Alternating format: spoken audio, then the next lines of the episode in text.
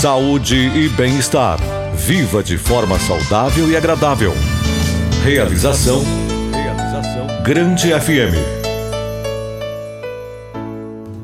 Nosso podcast Saúde e Bem-Estar, Cuidados Ginecológicos de hoje irá falar sobre a saúde da mulher e os tabus ginecológicos. Vamos saber um pouco mais sobre as principais doenças, patologias e males que afetam muitas mulheres que, devido à falta de conhecimento sobre, descobrem tarde doenças mais graves. Vamos conversar com a doutora Mariane Colodeto, que de forma clara e objetiva nos explica melhor sobre o tema, orientando os exames preventivos e diagnóstico precoce como principal arma no combate a enfermidades mais graves. Fique com a gente, o nosso podcast está entrando no ar e esperamos que seja muito importante e desperte o interesse de todas as mulheres na procura do atendimento especializado na área da ginecologia.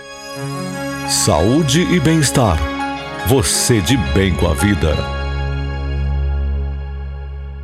Você sabia que cerca de 20% das mulheres brasileiras não vão ao ginecologista com frequência? Nesse percentual estão incluídas as mulheres acima de 16 anos que nunca frequentaram ou que vão de vez em quando. Porém, a saúde ginecológica é um ponto fundamental para a saúde da mulher. É por isso que saber o que é ginecologia é um ótimo ponto de partida para a conscientização da sua importância. A ginecologia é um ramo da medicina, sendo uma especialidade própria para estudar, cuidar e tratar a saúde do aparelho reprodutor feminino. Além disso, ela cuida também da saúde das mamas e faz os principais diagnósticos das doenças que afetam as mulheres. Ou seja, é uma especialidade atenta à saúde da mulher como um todo. Para entender um pouco mais sobre este tema, vamos conversar agora com a doutora Mariane Colodeto, que já começa nos falando quais são as principais doenças ginecológicas. Eu não vou nem começar em termos de doença, vou falar em principais queixas, assim, porque dessas queixas a gente pode desdobrar várias doenças. Sim. Mas as mais comuns seriam corrimento vaginal, coceira, né, que as, que as pacientes queixam bastante. Acho que disparada é o primeiro lugar é, as infecções urinárias, que são queixas bem recorrentes, queixa de sangramento irregular ou de sangramento volumoso, né, mais intenso, também é uma queixa muito comum. E acho que, o, o, em último lugar, pontuar a dor pélvica também, que é uma, uma queixa que as pacientes reclamam bastante.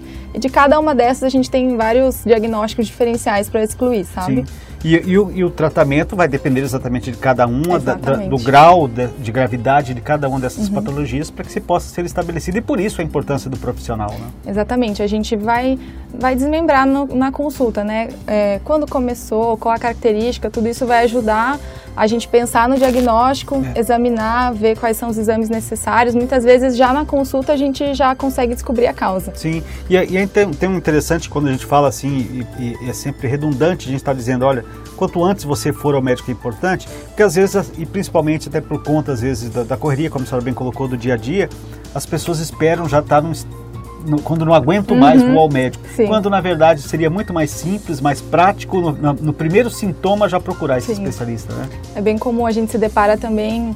É acaba fazendo um tratamento que não é o mais adequado, porque não, te, não teve tempo de ir no médico, aí passa às vezes alguma pomada, faz é. uso de algum medicamento que às vezes não é o mais adequado para aquela situação, às vezes acontece bastante. Aquela tal história de conversar e mulher conversa bastante, começa com a amiga, ah, eu tive isso aqui, usei isso e para mim é, foi bom. Acontece. E quando na verdade cada organismo é diferente e precisa Sim. ter essa avaliação, né? Cada uma às vezes pode manifestar também uma, uma patologia, né, uma doença de uma maneira diferente. Sim. Outra dúvida frequente entre mulheres sexualmente ativas é com relação relação ao uso do anticoncepcional. Desta forma, a doutora Mariane nos fala sobre este método contraceptivo. Essa é uma, é uma coisa bem importante na consulta para a gente abordar. Então, toda mulher que está em idade fértil, que já iniciou atividade sexual e que não quer engravidar nesse momento, ela tem indicação né, de fazer um, o uso de um método contraceptivo. Na consulta, a gente com, com, é, costuma enumerar cada um que existe e o benefício de cada um, quais são os efeitos colaterais de cada um, para a gente escolher de fato qual método vai se adequar para cada paciente. Então, vou citar um exemplo: o DIU de cobre, ele, em algumas mulheres, pode aumentar um pouco a cólica, a quantidade de sangramento. Se essa mulher ela já tem um sangramento muito volumoso no ciclo dela normal, talvez ele, ele não seja o melhor método para aquela pessoa e por aí vai. Então, tem algumas doenças também que podem contraindicar alguns métodos específicos e nessas situações a gente, né, na consulta, lista todos os disponíveis Sim. e quais são elegíveis para aquela pessoa.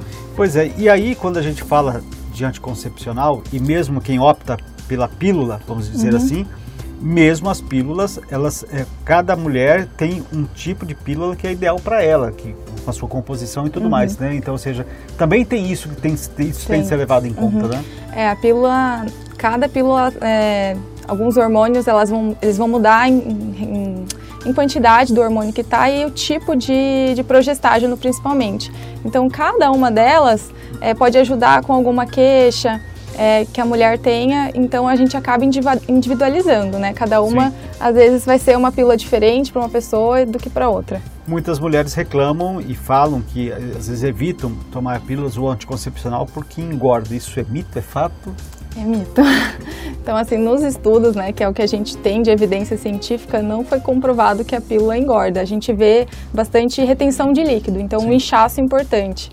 Então, de um modo geral, não engorda, é mito. Falando mais especificamente sobre algumas doenças ginecológicas, a doutora Mariane nos explica o que é candidíase e a maneira correta de tratá-la. Então, a candidíase ela é uma infecção, a gente chama vulvo-vaginal, que pode acometer tanto a região externa, que é a vulva, quanto a vagina. E normalmente ela se apresenta com uma grande inflamação. Então, a gente pensa coceira, ardência, desconforto vaginal, ela vai ter dor para ter relação, vai ter uma descarga vaginal, um corrimento que pode ser branco, amarelado, mas ele tem uma característica bem grumosa Sim. e normalmente sem cheiro. Então incomoda bastante. Então a mulher que está com candidíase, normalmente ela procura atendimento porque é bem desconfortável. E a candidíase, ela é, a gente fala que é uma infecção, mas na verdade muitas mulheres elas convivem com a cândida como comensal, ou seja, ela mora, digamos assim, uhum. na, na vagina e não causa doença nenhuma. E daí em situações como uma queda da imunidade, estresse, um momento, às vezes, uma fase de vida mais difícil. É, a imunidade cai e ela aproveita para se proliferar e é aí que causa a doença. E o tratamento é relativamente tranquilo, a gente pode tratar com pomada vaginal, óvulo vaginal ou até mesmo comprimidos, né? E é importante relembrar para a mulher para a gente ver qual foi o fator que desencadeou, né? Então, algumas têm, né, justamente pela imunidade ou estresse, para a gente evitar com que ela fique tendo isso de uma maneira recorrente. Outra doença que desperta preocupação nas mulheres é a endometriose. Por isso, vamos ouvir o que a doutora tem a falar sobre esta patologia. A endometriose Olha, a gente tem muitas teorias da origem da endometriose. Até hoje a gente não conseguiu, né? A gente, fala os estudiosos que estão estudando isso hoje em dia, a gente não conseguiu provar qual é a causa específica. A gente vê que tem sim uma associação familiar, então é, cerca de 40% das pacientes falam que tem, né? associação histórico na família, mas a gente não pode colocar como único culpado. Sim. Então a gente fala é, que tem, pode ter uma menstruação retrógrada, é uma das teorias, ou dessas, desses focos de endometriose surgirem no abdômen pelas próprias células da mulher, mas está muito em alta falar que ela é uma doença inflamatória, que tem característica também um pouco o estilo de vida, alimentação, né, como, como ela vive. Então a gente não consegue culpar somente a parte genética, sabe? São, é um, são multi, multifatores. Multifatorial, é, exatamente. É. E ela vai se apresentar, né, acho que o principal sintoma, assim, que a gente tem que focar é uma dor intensa durante é, o período menstrual, mas com o avançar da doença, ou até mesmo o diagnóstico, ela pode ter uma dor que a gente chama pélvica crônica, que dura mais de seis meses, que pode vir de uma maneira acíclica, não está tão relacionada à menstruação, por isso que muitas mulheres demoram para ter esse diagnóstico, né? É uma média de sete anos para descobrirem. Em, uhum. E pode ter também dor durante a atividade sexual, é, dificuldade para engravidar, uma infertilidade do casal, principalmente por problema na tuba uterina. E é bem importante a gente fazer o diagnóstico quanto antes para preparar essa mulher e tratar, né? Para tentar evitar a evolução dessa doença. Por cuidar da saúde da mulher, a ginecologia representa ainda um tabu. Afinal, o aparelho reprodutor feminino ainda é tido como um assunto constrangedor. Entretanto, a ginecologia é essencial para que se possa prevenir as mais diversas doenças, tal como as citadas acima. Assim como também é um grande facilitador para quem quer engravidar. Muito além de diagnosticar doenças, a ginecologia pode ajudar a preveni-las. Também é com a ginecologia que a mulher pode melhorar a sua vida sexual e passar a conhecer a si mesma, a fim de conhecer os sinais que o próprio corpo dá e conhecer seu próprio poder. Sua importância é única, afinal de contas, é uma especialidade inteira voltada somente à preocupação com a saúde da mulher. Um dos exames mais importantes para a saúde ginecológica é o Papa Nicolau, que por ser um exame invasivo, muitas mulheres evitam fazer ao longo da vida. Porém, a doutora Mariane fala sobre a importância e para que serve este exame. Então, Papa Nicolau ou exame preventivo, né, que a mulherada conhece, às vezes, às vezes a gente vai na consulta e não entende muito bem o que é, então é muito importante. É uma coleta que a gente faz no colo do útero e o patologista ele vai olhar algumas células ali. O que, que a gente está procurando nesse exame? A gente está procurando alterações relação, é, que são causadas pelo vírus do HPV. E são alterações que acontecem na fase antes disso virar um câncer de colo do útero.